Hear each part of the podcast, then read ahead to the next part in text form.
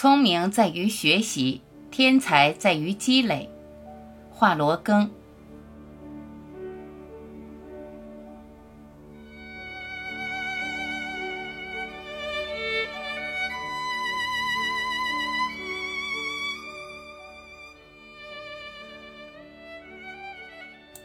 有的人在工作、学习中缺乏耐性和韧性，他们一旦碰了钉子、走了弯路，就开始怀疑自己是否有研究才能。其实，我可以告诉大家，许多有名的科学家和作家都是经过很多次失败，走过很多弯路才成功的。有人看见一个作家写出一本好小说，或者看见一个科学家。发表几篇有分量的论文，便仰慕不已，很想自己能够信手拈来、妙手成章，一觉醒来誉满天下。其实，成功的作品和论文只不过是作家、学者们整个创作和研究中的极小部分，甚至数量上还不及失败作品的十分之一。大家看到的只是他们成功的作品。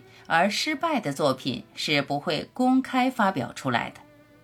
要知道，一个科学家在攻克科学堡垒的长征中，失败的次数和经验远比成功的经验要丰富深刻的多。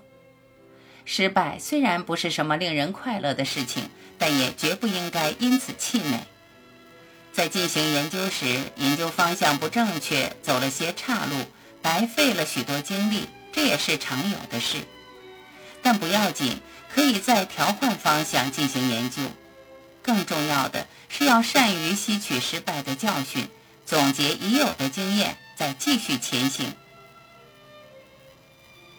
根据我自己的体会，所谓天才，就是坚持不断的努力。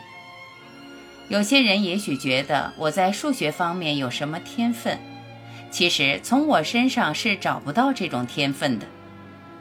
我读小学时，因为成绩不好，没有拿到毕业证书，只拿到一张修业证书。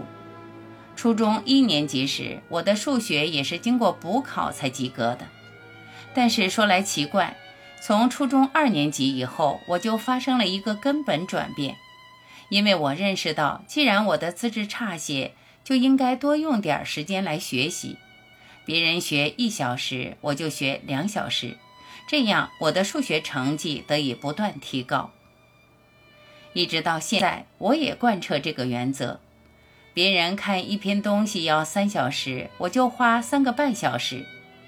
经过长期积累，就多少可以看出成绩来，并且在基本技巧烂熟之后，往往能够一个钟头就看懂一篇人家看十天半月也解不透的文章。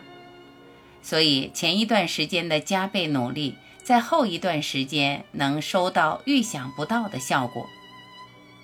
是的，聪明在于学习，天才在于积累。